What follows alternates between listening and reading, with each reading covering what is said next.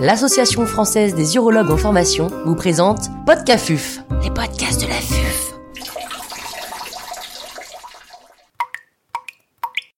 Chirurgie de réassignation, les bases. Nicolas Morel-Journel, praticien hospitalier à l'hôpital Lyon-Sud, nous fait part de son expertise. L'intervenant n'a pas reçu de financement.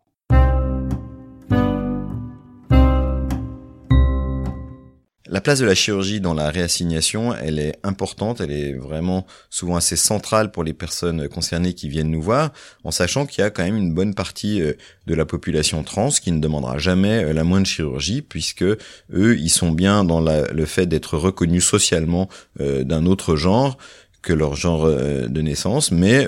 finalement ils vont vivre sans avoir besoin de chirurgie. Mais tous ceux qui viennent nous voir sont dans une forte demande de ce côté-là, et on verra que la place de l'urologue peut être vraiment importante dans ce parcours. Quelles sont les principales étapes d'une réassignation female to male? Pour une réassignation euh, female to male, on a en gros trois grandes étapes. La première, c'est la mastectomie, c'est la plus importante qu'on peut faire assez rapidement après l'introduction des hormones, et on peut dire que euh, c'est une chirurgie qui rend un énorme service sur le plan social, euh, qui évite les bandages traumatiques des seins pour les personnes concernées. Ensuite, la deuxième chirurgie, lorsqu'il y a un souhait de réassignation complète, hein, ça sera euh, la réalisation très fréquemment de l'hystérectomie ovariectomie et de la vaginectomie. Euh, c'est une technique assez simple qui correspond aux techniques euh, habituelles d'hystérectomie avec une petite modification qui est la vaginectomie qui demande une petite expertise mais qui est finalement pas si difficile avec les nouvelles techniques d'infiltration par adrénaline. Le euh, troisième volet de ces chirurgies pour les F2M, c'est de reconstruire un sexe masculin, ou de construire plus exactement un sexe masculin, soit en allongeant le clitoris, et c'est ce qu'on appelle la métaioidioplastie, qui est une chirurgie d'allongement du clitoris, avec mise en place potentiellement de petites prothèses et allongement urétral qui permet à la personne essentiellement d'uriner debout, euh, d'éviter d'avoir euh, les organes génitaux féminins comme avant avec les grandes lèvres et les petites lèvres et d'avoir des organes génitaux ressemblant en fait à un micro-pénis et de garder en plus une sensibilité qui est euh, bonne.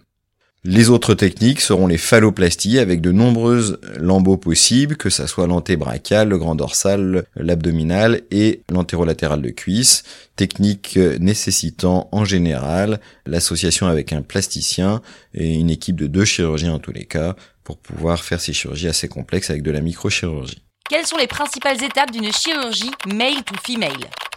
Principales étapes de chirurgie euh, male to female, en gros il y a tout ce qui est féminisation euh, du visage, c'est-à-dire l'abrasion de la pomme d'Adam qui est assez souvent demandée, et potentiellement le rabotage des bosses frontales, l'augmentation euh, des pommettes, la modification de l'angle temporomandibulaire, la chirurgie nasale assez fréquente pour pouvoir euh, modifier l'aspect du nez et l'affiner un petit peu. C'est souvent des chirurgies qui sont quand même assez importantes, même si elles sont pas toujours très bien remboursées, parce qu'elles va permettre à la personne d'être reconnue plus facilement dans son sexe désiré, et donc c'est assez important de pas à négliger. Deuxième chirurgie, c'est l'augmentation mammaire par prothèse mammaire, qui sont en général faites par les plasticiens.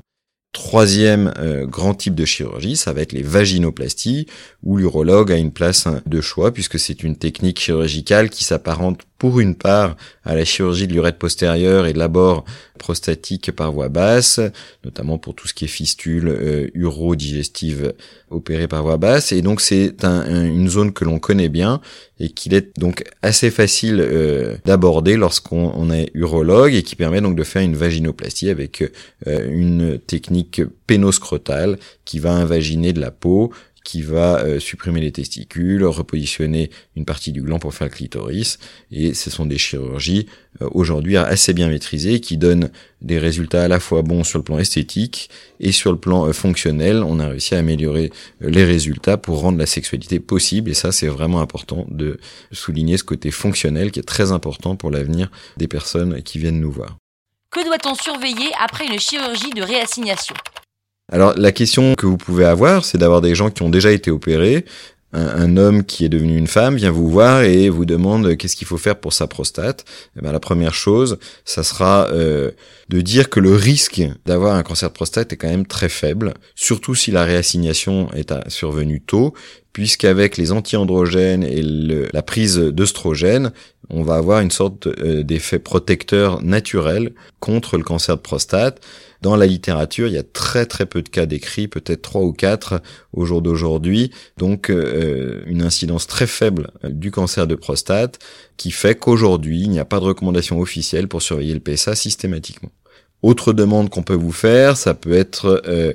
une femme qui est devenue un homme et qui vient vous voir et qui veut une surveillance sur le plan de sa de son urètre et, de son jet urinaire, de sa prothèse dans la phalloplastie, eh ben on a les, différents types de problématiques qui peuvent arriver. Sur le plan fonctionnel, c'est une dysurie chronique qui entraîne euh, des, vessies un petit peu flasques et un peu rétentionnistes. Donc bien vérifier le, la débimétrie. Et enfin, autre surveillance à faire, c'est euh, au niveau mammaire puisque malheureusement, euh, on n'enlève pas toutes les glandes mammaires, même si on fait une mastectomie, il reste en général le mamelon avec des euh, cellules, et donc faut savoir surveiller ou en tous les cas interroger la personne qui vient vous voir concernant cette problématique euh, mammaire. De même, je ne l'ai pas dit aussi, mais pour les hommes en femmes, euh, l'administration d'oestrogènes sur des seins à la base masculin vont entraîner potentiellement un risque de cancer du sein, surtout si dans la famille il y a le gène BCRA1 qui a été euh, dépisté.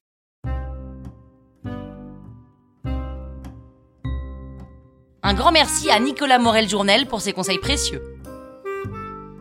C'était Podcafuf, les.